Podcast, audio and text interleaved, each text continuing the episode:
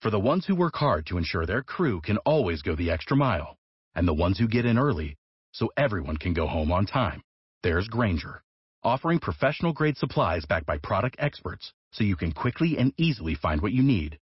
Plus, you can count on access to a committed team ready to go the extra mile for you. Call, clickgranger.com, or just stop by. Granger, for the ones who get it done.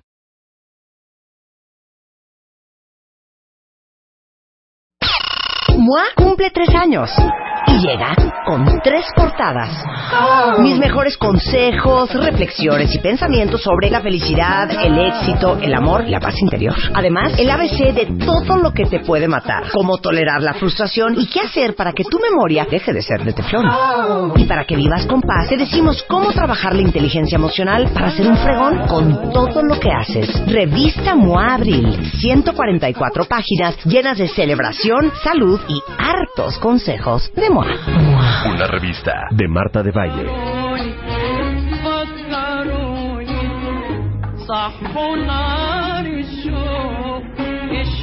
No sabes cómo te extrañamos. ¿Sí? ¿No nos extrañabas? Pues sí, pero no se había dado la... La oportunidad. Lo, que, lo que llaman la coyuntura. La coyuntura. Jacobo Dayan es en house. Bienvenido de regreso, Jacobo. Pues Aparte te digo meses. una cosa. Tenemos tanto que aprender de ti y necesitamos Oh. tanta información y tenemos tantas dudas que no puedes desaparecerte así nomás. Porque tenemos pendiente todo el drama entre Corea del Norte, China y Estados No Unidos. hay drama ahí ya. Se acabó. Ese ya lo resolvimos. No hay drama. No hay drama. Paguen sus tarjetas de crédito, no se va a acabar el mundo, Ok. sigan yendo a la escuela, tómense las medicinas, no empieza la Pero guerra está mundial. padre saber co- co- cómo se separaron Corea del Sur y Corea del Norte, de, de entender todo ese asunto, Ah, bueno. ¿no? La dinastía de Eso este lo hombre. hacemos en otro programa. Exacto, lo vamos a hacer en otro Seguramente. programa. Pero hoy, eh, seguramente cuentavientes en eh, los últimos meses han visto sin parar en las noticias los cientos de muertos en Siria. Seguramente han visto, eh, pues, la última tragedia en Siria que fue el, el uso de armas químicas hace una semana y cacho y la cantidad de muertos, entre ellos niños que hemos visto, los bombardeos. Y muchas veces necesitamos a alguien que nos dé contexto para entender la dimensión de lo que está pasando y para entender de dónde viene lo que está pasando. Entonces, hoy Jacobo Dayan, nuestro especialista en derechos humanos y asuntos internacionales, lo que necesitan saber todos para entender el conflicto en Siria. El micrófono es tuyo, Jacobo. Bueno, entonces que regresen media hora. Bueno, eh, el conflicto en Siria lleva seis años, no es nuevo. Eh, cada tanto hay un eh, evento que escandaliza al mundo. La última fue la utilización de armas químicas en Idlib, que fue lo que eh, llevó a Trump a hacer esta reacción y ahorita trataremos de entender qué- a qué se debe esa reacción y cuáles son las implicaciones de esa reacción. Pero el conflicto en Siria lleva seis años y la tragedia en Siria no lleva dos semanas, ni un mes, ni tres meses. Son seis años que hemos visto todos los días prácticamente en, en las noticias, en redes sociales, la tragedia humana en Siria y sobre todo la inacción o la incapacidad internacional de frenar un conflicto, porque como siempre y como prácticamente ocurre a través de la historia, los intereses económicos y políticos van muy por encima de las vidas Claro. humanas. Pero Pero, a ver, ¿qué platica hay bien, ver, platica va. bien, bien, bien. eh, Desde que Siria era un país, o, bueno, sigue siendo un país, con cierto Bueno, no sé si régimen. siga siendo un país. Bueno, con cierto régimen y de pronto en qué momento se Bueno. descompone. ¿Quién entra, quién sale? Ahí va- ahí va, nada más ¿Sabes estoy- qué? ¿Cuáles son los recursos naturales de Siria y por qué Nada, es un gran interés? mito. No hay eh, grandes yacimientos de petróleo, no hay grandes yacimientos de gas. Los intereses son geopolíticos, mucho más allá que los recursos naturales de, la zona. Entonces- Bueno, Siria viene siendo gobernada por una dictadura, por una dictadura que en su momento fue una dictadura militar y hoy, en los últimos años, el pre- al actual presidente sucede a su padre que muere, es decir, esto se hereda. El presidente Bashar al-Assad viene gobernando hace 17 años con una dictadura absoluta, igual que buena parte de los países árabes o de la, o de la región. Eh, con las primaveras árabes de 2011, muchas sociedades se levantan exigiendo libertades, democracia, apertura, y eh, Siria, al igual que muchos otros, eh, los jóvenes, buena parte de la sociedad, se levanta exigiendo esto. Como fueron el resto de las primaveras árabes, que casi todas fracasaron, o diría yo todas, menos la de Túnez. En Túnez hay un- hoy un mejor gobierno de lo que había hace seis años. En el resto de los países, Yemen, Bahrein, Siria, Libia, Egipto, la situación es mucho peor. Ninguna de ellas tan mal como Siria. En Siria, esta primavera lo que hace es eh, un levantamiento y una guerra civil, donde incluso las personas que se levantan inicialmente, los sectores sociales que se levantan inicialmente, ya no son los que están hoy en día eh, luchando en esta guerra civil. Hoy tenemos, por un lado, al gobierno de Bashar al-Assad. Eh, es un gobierno que pertenece a un grupo étnico religioso llamado Alawita, parte de los chiitas. Ya sin importar luego qué son unos y qué son otros. Claro. El país es mayoritariamente habitado por sunis. La gran mayoría del Islam en el mundo es sunita. Es sunita. Solamente hay eh, pocos países, Irán, Irak y Bahrein, que la mayoría es chiita. Entonces, en Siria gobierna una minoría sobre una mayoría. esa, esa fórmula ha funcionado a través de la historia en un montón de lugares. En Irak, por ejemplo, Saddam Hussein, que era primero el bueno de la película y luego el malo de la película, e- era sunita gobernando un país chiita. O, por ejemplo, en Ruanda, la minoría Tutsi gobernaba a la mayoría Hutu. Es decir, esta fórmula donde eh, las potencias colocan a las minorías a gobernar a las mayorías para mantener el control es muy, es muy usada. Aquí se da lo mismo. Entonces, ¿quiénes son los que respaldan a un gobierno de minorías en Siria? Al ser chiita, un- una rama del chiismo, el presidente Bashar al-Assad tiene el respaldo del país vecino chiita, Irán y de una milicia en Líbano chiita, el Hezbollah, que también es más, dos, tres famosa. Exacto. Entonces, el interés de Irán es que en Siria permanezca un gobierno aliado a él. ¿sí? Y Rusia, que es el otro país importante que respalda al régimen, lo que tiene son intereses geopolíticos ahí porque es el único lugar del Medio Oriente que sigue siendo propiedad, entre comillas, o parte de la zona de influencia de Rusia. ¿Sí? Ahí tiene bases militares. El resto de los países que durante muchos años, durante la Guerra Fría, fueron aliados de Rusia, hoy ya no lo son. Ok. Hoy, ¿quién queda? Siria. Nada más. Entonces, alimentan a la guerra o tratan de mantener al régimen Irán y Rusia. Ok. Y esta milicia en De Líbano. Hezbollah. ¿Pero por qué? Porque ¿Por qué son- Rusia e Irán? Pues es que si pones atención, en Irán, vez de estar Irán, Irán. estás chateando, Irán, estás Irán. mandando mensajes de compren, Déjame, compren Jacob. manden a comprar ya el súper, no sé qué. Pues, Irán, Rusia y el Hezbollah, pero eh, es minoría también, ¿no? El Hezbollah es una milicia importante en Líbano, Ok. país vecino. Irán es, es chiita Sí. Y Rusia tiene intereses ahí. Es la única- es- tiene ¿Pero una base militar. Tiene Ah, una base tiene una base militar, y es el único país que le queda en la región. Antes tenía muchos más aliados, los ha ido perdiendo, ¿sí? A la caída del bloque comunista, Claro. entonces ha ido perdiendo eh, importancia en la zona y queda nada más Siria como aliado Pero es en la que, es región. que es importante aclarar esto. Que es increíble la intervención de Rusia en Siria. En vez de agarrar su base militar y moverla donde quieres. Pero no es, no es como mueve... No es así tan sencillo No de es porque no una- tengan dónde ponerla. Claro. Sí, lo que te iba a decir, no tienen no dónde tienen un lugar, no tendrán un lugar, en el No garage, en el garage. Pues no sé. O sea, yo una vez fui a San Petersburgo, en San Petersburgo, por ahí más para allá se veía como muy libre. Oye, si tienen todo Siberia. que lo pongan ahí, nosotros les podíamos ¿qué? prestar en A el ver, desierto de. Sonora. Pues les interesa tener presencia militar en esa zona. Ok. Es decir, mantener una, una, una, mantener fichas de ellos en, en ese tablero. Por otro lado, tienes a todos los países que no quieren que Irán siga siendo fuerte, porque el país fuerte chiita en Medio Oriente es Irán, y entonces los países que se tratan de pelear la hegemonía con Irán quieren derrocar al gobierno chiita y colocar un gobierno sunita. Ajá. ¿Quiénes están ahí? Los sunis grandotes, Arabia Saudita, Sí. los Emiratos, de manera importante. Turquía. Turquía no es país árabe, es país musulmán. Tampoco quiere que Irán tenga mayor fuerza. Entonces tampoco quiere el gobierno de Assad.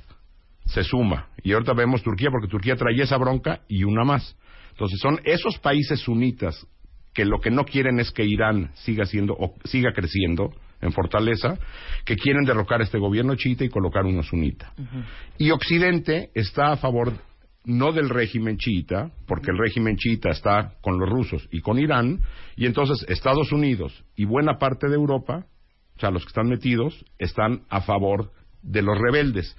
Contra el gobierno hay un montón de milicias, muy distintas, unas laicas, otras fundamentalistas islámicos, otros cercanos a Al Qaeda, es decir, hay una variedad de milicias que pelean contra el régimen y no están unificadas. Entonces ahí hay una bronca, no es que tengas A contra B, tienes A contra muchísimos chiquitos o medianos. Sí, yo ¿Sí? entiendo perfectamente. Ahora, a este cóctel que ya de por sí está complicado, donde te- hasta de menos hasta ahora queda claro quién está de un lado y quién está del otro, Perfecto. sumas al Estado Islámico. Sí. Ese está contra todos. Es decir, el Estado Islámico está contra el gobierno de Assad. El, el Estado Islámico es sunita radical, ultra radical. Pero cuando dices Estado Islámico, explícale El a todo el mundo que mejor conocidos ISIS. como ISIS. Es un Exacto. mal llamado grupo terrorista, no es un grupo terrorista, es un grupo genocida. Lo que está ocurriendo dentro de los territorios controlados por el Estado Islámico es un genocidio. Es decir, están intentando acabar, asesinar a todo aquel aquella persona que no sea sunita radical. ¿Quiénes son? Los chiitas, sunitas moderados, cristianos, religiones eh, animistas, es decir, hay grupos que tienen religiones ancestrales ahí que no son musulmanas, los están atacando y asesinando. Entonces, el Estado Islámico está contra, pretenden crear un Estado ¿sí? entre Irak y Siria, y entonces esos están en contra del gobierno de Siria, que es chiita, y en contra de las milicias que son sunis moderadas. Es decir, A se pelea contra B, pero A y B también pelean juntos contra C. Sí. Y contra el Estado Islámico están todos los anteriores, Irán, Rusia, Estados Unidos, Francia, Arabia Saudita, es decir, todos contra el Estado Islámico, pero la bronca es de que aparte, entre el todos, se están peleando A contra B.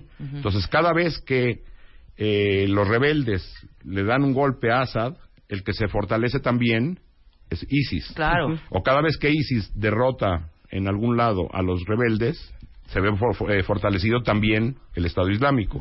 Entonces, los aliados, o sea, Francia, Estados Unidos, Arabia Inglaterra, Saudita. Arabia Saudita, están contra A, ISIS, B, Siria, No, Siria, el gobierno de el Siria. gobierno de Siria, C, Contra con problemitas con Rusia, No, bueno, es que atrás de Assad está Rusia e Irán. claro, y contra Irán. Sí, la bronca es de que Estados Unidos y Rusia o Estados Unidos e Irán no se van a dar sus llegues.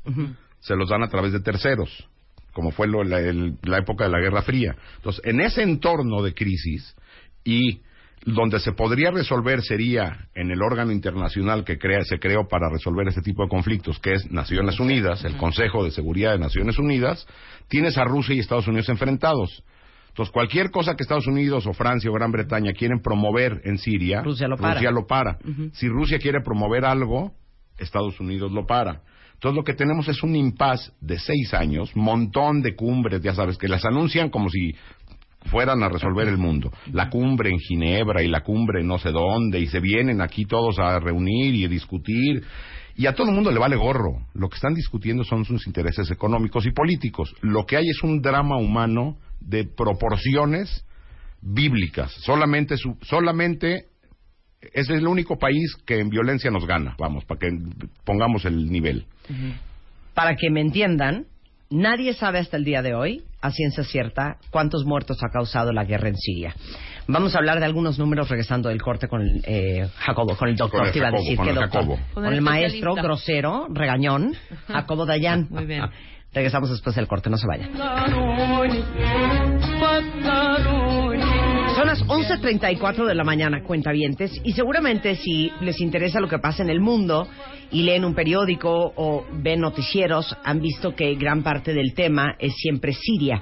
Y el día de hoy invitamos de regreso a Jacobo Dayan, nuestro especialista en asuntos internacionales, para darnos las claves para que todos entendamos el conflicto en Siria. La primera, eh, los últimos 15 minutos del programa, eh, ya empezamos a hablar del inicio, de quiénes son los contrincantes, de cuál es el papel de- del Estado Islámico, que es ISIS, y Rusia, Irán, Estados Unidos, Francia, Inglaterra y, por supuesto, Siria.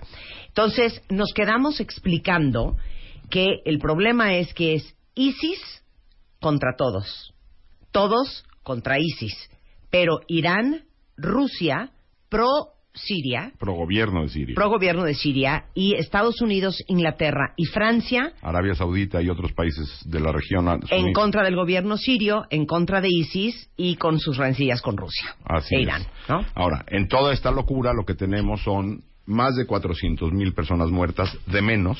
De es menos. decir, eso es lo que se sabe, aunque yo me atrevería a decir que es muy difícil cuantificar cuántos muertos hay en la región controlada por el Estado Islámico. Es decir, en el momento en que eh, se pudiera vencer al Estado Islámico y se entre a esa zona y lo que se tiene algunas docu- documentado de menos es enormes fosas comunes en territorio controlado por el Estado Islámico, esta cifra seguramente crecerá. Siria es un país de más o menos 20 millones de habitantes, la mitad ha sido obligada a desplazarse. De Es hecho, decir, es un poquito más. 11 millones de, personas desplazadas. se han desplazado de Siria. Sí, y hay entre 4 y 5 millones de refugiados fuera de Siria. Entonces, cuando Europa o u Occidente se queja de los refugiados sirios que llegan a Europa y que entonces el, Gran Bretaña decide salirse de la Unión Europea y todos estos discursos xenófobos que hay en Europa, si hubieran detenido el conflicto a tiempo, no existiría el problema de los refugiados. Claro, y el problema de los refugiados es que imagínense ustedes. ¿Qué haces? ¿Dónde colocas a 5 millones? Que ha sido también, y hablemos de esto un poco, porque mm, junto con todos los cuentavientes y el proyecto Ah, que Abesha. trajimos, que trajimos Abesha, Abesha, claro, es Abesha. eh, trajimos juntos, reunimos 11 mil dólares en dos horas y trajimos eh, a un sirio de Alepo Ahmed. a México. Yo, ven- yo, mi familia es de Alepo. Ah, bueno, Mis no cuatro abuelos son de Alepo. Qué increíble. Bueno, pues Ahmed eh, lo trajimos a México, vino al programa. eh, hoy por hoy está En estudiando eh, en Aguascalientes. En Aguascalientes, perdón. Estudiando español, entre otras cosas, y bueno, pronto para entrar a la universidad en México. Pero México se ha pronunciado este, en contra de recibir refugiados sirios en el país. Bueno, México no tendría cara para opinar del tema. Es decir, nosotros nos quejamos de lo que está ocurriendo con las políticas de Trump allá. Ya quisieran los migrantes y refugiados centroamericanos ser tratados en México como nosotros nos quejamos que están tratando a los mexicanos en Estados Unidos. Es decir, aquí De las agresiones, las violaciones, los asesinatos, secuestros, extorsión a migrantes en México, las cifras son de miles y miles y miles mensuales. Entonces, a nosotros no tendríamos ni cara para opinar. Es decir, México no tiene una buena política de refugio y migración. Claro. No la tenemos. Pero dijo que no va a recibir Videgaray a refugiados pues si estamos sirios. echando fuera a los centroamericanos. Sí, que vamos a traer a unos sirios. Bueno, pero imagínense ustedes colocar, para que dimensionen, a 5 millones de personas. La gran mayoría está en los países vecinos. Claro, en Líbano, en Jordania, en Turquía. Es decir, no son los países ricos los que están abriendo las fronteras. La gran Bueno, mayoría muchos los en Alemania. ¿Cuántos son muchos, por favor? Nada más ve los 700,000. números. Por eso, Alemania es el único país europeo que está tomando la crisis en serio. Es decir, la última crisis de refugiados grande en el mundo de estas dimensiones fue la producida en la Segunda Guerra Mundial, donde millones de personas tuvieron que verse obligadas a, a moverse, Sí. producto de la violencia alemana en buena medida. Hoy Alemania, en el mundo del siglo XXI, Alemania es quien, quien muestra o quien da el ejemplo, el estándar ético que tendrían que tener todos. Pero si vemos, la gran mayoría están en Jordania, en Líbano, en Turquía, y los refugiados de todo el mundo, por lo regular, están en países pobres. No pensemos Claro. que son los ricos los Claro, que abren sus fronteras. claro. Oye, una muy buena pregunta en Twitter y no se sientan mal, nunca de preguntar absolutamente nada, ah, se vale. Preguntan que la razón por la cual el Estado Islámico o ISIS está atacando Siria es porque quiere fincar ahí el Estado Islámico. No, el califato tendría que ser mucho más grande. Hoy en día, el- ellos pretenden regresar a la época de- del califato que controlaba todo el Medio Oriente, buena parte del norte de África y zonas de Europa. Eso es lo que pretenden.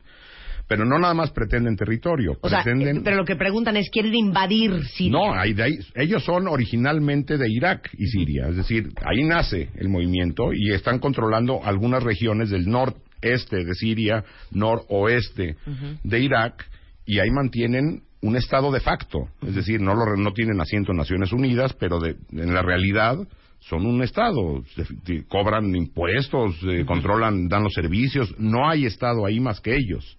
Entonces, hoy están ahí y pretenderían llegar a todo Medio Oriente, esa es su, su apuesta, y a Europa. Pero no nada más control territorial, lo que pretenden es Es una lectura muy perversa del, del Islam. No piensen que la mayoría de los musulmanes son violentos, es una muy pequeña minoría.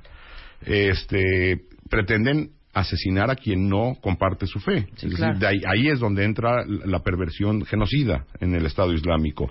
Entre la lucha entre los, los rebeldes y el gobierno de Assad, lo que hay es un- una lucha por el control político y territorial, una guerra tradicional.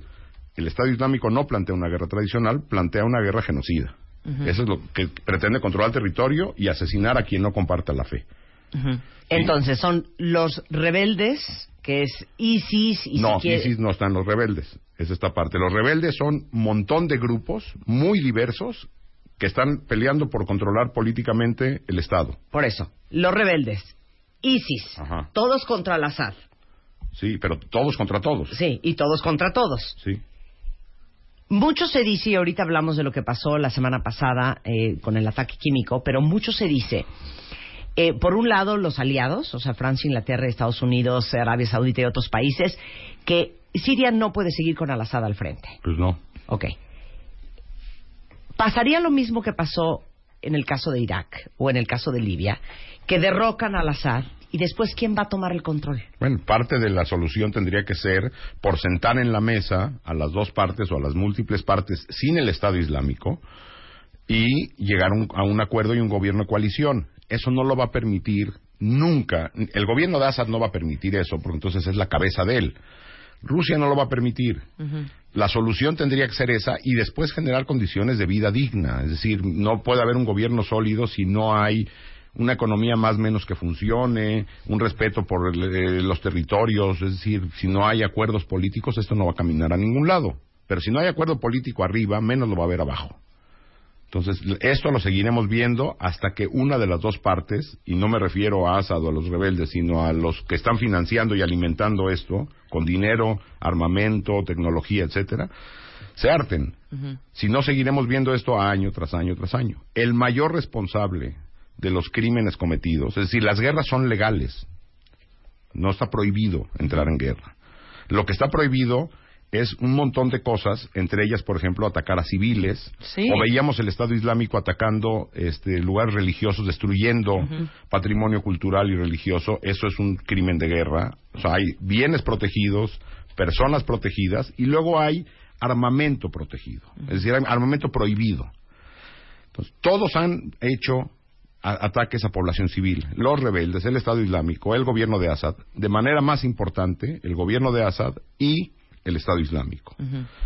Entonces, cuando el mundo se horroriza ante el ataque a población civil con armamento químico, debería horrorizarse también cuando hay ataques a población civil con armamento tradicional. Claro. Ok, si me cae Sí, una claro, bomba claro. yo a- en, un, en, en una, en una zona Sí, habitada- Sí, da Claro. lo mismo a matar a 100 millones con una con gas que a 100 millones con una Ahora, nuclear o una acá no nuclear. tenemos una bronca adicional, es decir, tienes ataque a civil con armamento prohibido. Para todos los defensores de Obama, yo sé que hay muchos fans de Obama, en 2013 él dijo, Estados Unidos va a poner una línea roja, es decir, si pasan de aquí, nosotros nos metemos. Y la línea roja la puso en utilización de armas químicas. Y las usaron. Y Obama hizo como que le habló la Virgen. Es decir, no hizo nada. Lo que pasa es que en realidad la difusión del uso del arma química fue ahorita a de No, abril. no, no, ha habido un montón de usos de arma química. Incluso si pueden googlear quién ganó el Nobel de la Paz, para los que siguen respetando el Nobel de la Paz, en 2013. La Organización Mundial que eh, se dedica a erradicar las armas químicas.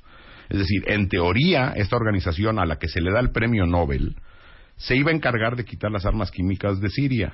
Pues ¿dónde está? Que regrese el Nobel. Ahora Obama, que ya dejó la presidencia, que si tiene dignidad, que regrese el Nobel y diga, ¿saben qué? No estuve a la altura de las expectativas. Ahí les va su Nobel de regreso. Sí. Lo dono y pónganlo en el Museo de la Guerra, porque ni siquiera... Ese sería un acto simbólico importante. O que el Nobel diga, no hay nadie merecedor de este premio. O sea, presuntamente fue Gazarín. la a última finales vez. Sí, sí. Ahora, no es la única vez. Ha habido un montón de veces que se han utilizado armas químicas y documentadas. La inmensa mayoría por el régimen de Assad. ¿Sí? Pero el ataque con armas convencionales, digo, lo la última vez que hubo un. Que, que el mundo se horrorizó fue el ataque con armamento convencional ruso a la población civil de Alepo. Sí. Alepo quedó destruida y atacaron a civiles, Sí. masacraron civiles. Y eso tampoco hizo reaccionar al mundo. En 2013 Obama, repito, no hizo nada y siguió pasando. Ahora, Trump, ¿qué hace en la última vez? Dice, yo voy a meter, o sea, Obama había decidido retirarse de ese conflicto y que los rusos lo resuelvan. Ya, es bronca de ellos, nosotros seguimos tratando de ayudar a los rebeldes y a ver qué pasa. Y atacando al Estado Islámico. Trump, de manera correcta, y quiero decir, para que no me hagan pedazos en redes sociales, no me cae bien Trump, no simpatizo con sus políticas, me parece nefasto, todo. Pero eso no quiere decir que lo que hizo en Siria fue lo correcto. Es decir, tan es lo correcto que demócratas y republicanos en Estados Unidos dijeron, va, está- estamos de acuerdo.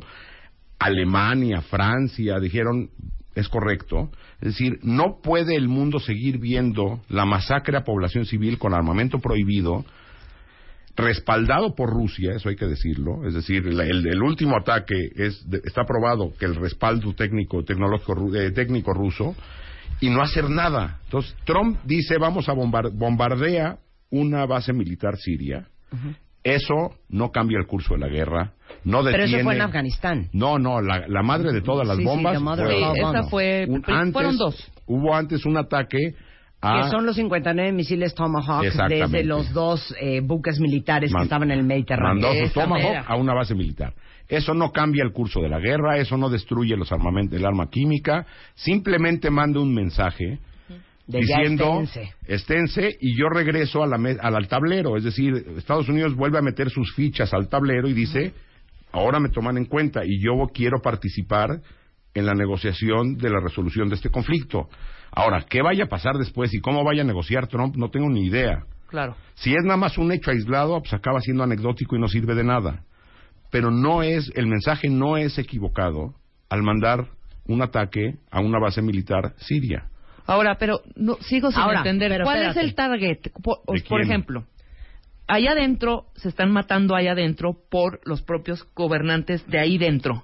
Sí, Eso y quiero otros entender. grupos, sí. Ok. El gobierno contra grupos. En el momento en que lanzan esta eh, bomba, que esta bomba mm, ¿Los Tomahawk? No, ¿O no, no, los no, ataques no, químicos? adentro, los no, los ataques químicos. ¿Cuál era el target? O sea, ¿por qué se mueren tantos niños? ¿Por qué están matando a la el- gente? porque no, el porque target están tratando es- de darle a los rebeldes, pero pues le dan a No, todo el no, mundo. no, no. No, Lo que es están que no. tratando de hacer es atacar a población civil que está a favor de los rebeldes. Ok, ahí está. Ya, ya, Es decir, yo ya, ya. por Pero la- los rebeldes también, Jacobo. O sea, en realidad van para los rebeldes. No, no, no, pero, Pero hay zonas, no, hay zonas claramente habitadas por población civil donde hay algunos rebeldes, pero no tiene objetivos militares esos ataques.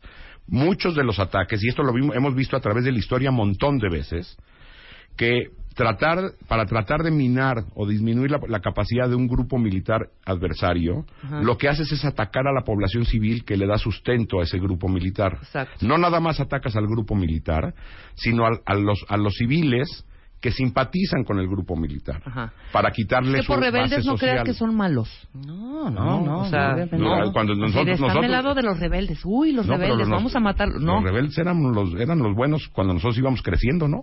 sí, sí, ¿O no? supuestamente. Totalmente. Ahora, nada más, nada más para retomar rápidamente. Régimen chiita gobernando a Mayoría sunita. mayoría sunita. Ahí está. Sí. Ok, ahora. Lanzan estos Tomahawks, que nada más corchete como fun fact.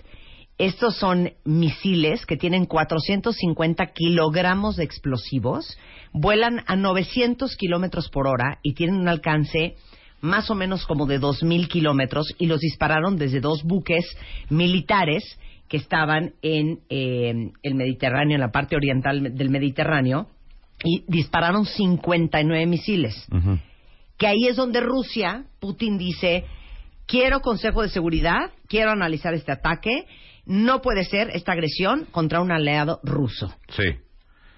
Si quieren ver una buena, a lo mejor valdría la pena que lo tuiteen. Ante, la única declaración que me parece digna en el Consejo de Seguridad sobre el conflicto en Rusia, en Siria, la dio Samantha Power, que era la embajadora de Estados Unidos en la época de Obama en Naciones Unidas, y la dio después del ataque en Alepo. Lo que Rusia está haciendo ahorita es vergonzoso, es decir, quiere enjuiciar un ataque norteamericano a una base militar, es decir, en una guerra se puede atacar bases militares. Lo que nos puede atacar es civiles. Eh, no sé si pueden buscar en YouTube una declaración de Samantha Power eh, diciéndole a los rusos no tienen vergüenza. Dice, ya déjense de lo político. No, tienen, no, les, no les mueve algo en su corazón ver niños asesinados por bombardeos suyos. el, único, el único que pudo mantener algo de ética dentro de, en el Consejo de Seguridad fue Samantha Power en, ese discurso. Ahorita terminando lo, lo buscamos y lo tuiteamos, pero eh, lo que dijo Rusia es una vergüenza. Es decir, ellos participan en el ataque a civiles y después dicen Estados Unidos. Ahora, lo que está diciendo es Estados Unidos con qué derecho ataca a un tercer país. Es decir, ¿por qué lo agrede? Bueno, Estados Unidos y los aliados llevaron el tema del ataque químico al Consejo de Seguridad.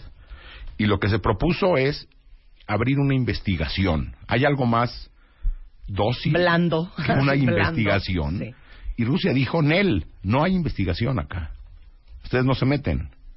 ¿qué, ¿qué, pretende Putin? ¿Que el mundo se quede viendo cómo hacen su cochinero? No quiero con esto decir que Rusia es el malo y Estados Unidos es bueno. En, en otros lugares, Estados Unidos también está cometiendo barbaridad y media. Creo que en el caso sirio, Occidente está del lado, no sé si de los buenos o de los malos, porque en el mundo después de Walt Disney no hay buenos y malos, pero está del lado correcto, del lado de la vida vamos, no del lado de la violencia. Rusia no. Rusia lo que está persiguiendo son intereses. Digo, todos persiguen intereses económicos y políticos. Pero la, barbarie está siendo hecha en su mayoría por el gobierno de Assad, respaldada por Rusia. Y en algunos casos, perpetrada por Rusia. E Irán e Irán. Ahí está el resumen de las cosas que necesitaban saber para entender mejor el conflicto en Siria, quiénes son los jugadores, de dónde nace todo esto y cuál es la situación actual y por qué se ha vuelto tan complejo resolver esta guerra. Así es. Eh, Jacobo Dayan, quedas contratado porque te tengo otro pendiente. Mande usted. Quiero toda la historia de la separación de eh, Corea del Sur y Corea del Norte. Este, por qué China es un jugador tan importante y quiero que vengas a todos a explicarles el gran conflicto y el gran pendiente que tiene a todo el mundo este Corea del Norte. Sale, pues nada, nomás ponemos fecha. ponemos fecha. Pueden seguir a Jacobo Dayan en redes sociales, es Dayan-Jacobo, por si quieren seguir esta conversación. Y muchos detalles y muchos fun facts eh, sobre el tema que acabamos de tocar están en el escrito eh, en el cual basamos la conversación hoy en martadebaile.com. Si quieren seguir leyendo sobre el conflicto y lo quieren tener todavía más claro y necesitan leerlo, bueno, pues ahí están todos los detalles del guion del día de hoy. Muchas gracias, Jacobo. Paguen sus tarjetas de crédito, vayan a la escuela, no se va a acabar el mundo. Sensacional, gracias. ¿Sí? Tampoco vivan 100 años, no sé por qué quieren vivir 100 años. Te quiero. Sale. Son las 11.53 de la mañana en W Radio. Un par de alegrías, cuentavientes. Número uno, para quien eh, sí pagó sus tarjetas de crédito, pero sí se gasta una fortuna en cremas, pero en shampoos, pero en bloqueadores, pero en maquillaje, pero todo lo que tiene que ver con cuidado personal. Nuestros amigos de Sam's Club eh, justamente hicieron un estudio con la consultora Nielsen y salió que las mujeres gastamos 12 de cada 100 pesos en este tipo de cosas de cuidado personal. Entonces, déjenme decirles que ahorita en Sam's Club hay una feria de la belleza y van a encontrar productos para todo el cuidado personal, para la belleza, para toda la familia, con presentaciones especiales y a súper buenos precios. Esto es en la Feria de la Belleza en Sam's Club. Por si necesitan acondicionador, mascarilla para el pelo, crema para el cuerpo, un shampoo, este, lo que necesiten, ahorita está en muy buen descuento con presentaciones especiales en Sam's Club. Si no tienen su membresía, vayan al Sam's Club más cercano, háganse socios y aprovechen desde ya la Feria de la Belleza, que es de el 20 de abril, o sea, desde hoy hasta el próximo 11 de mayo. Con esto hacemos una pausa regresando. ¿Cómo se prepara uno para una entrevista de trabajo en el teléfono? O en un conference call. O la, la que es como más evaluatoria. De eso vamos a hablar regresando con el tiburón. No se vayan. En la revista Bebemundo, todo sobre el sueño de tu bebé, cómo trabaja su cerebro, cuánto debe dormir y qué hacer si tiene pesadillas. Si odias a tu ex, cuidado, no envenenes a tus hijos. También, ¿no has podido embarazarte? No dejes que se vuelva un problema de pareja. Vasectomía for Dummies. Resolvemos todas tus dudas e inquietudes. Revista Bebemundo, todo lo que necesitas saber como mamá.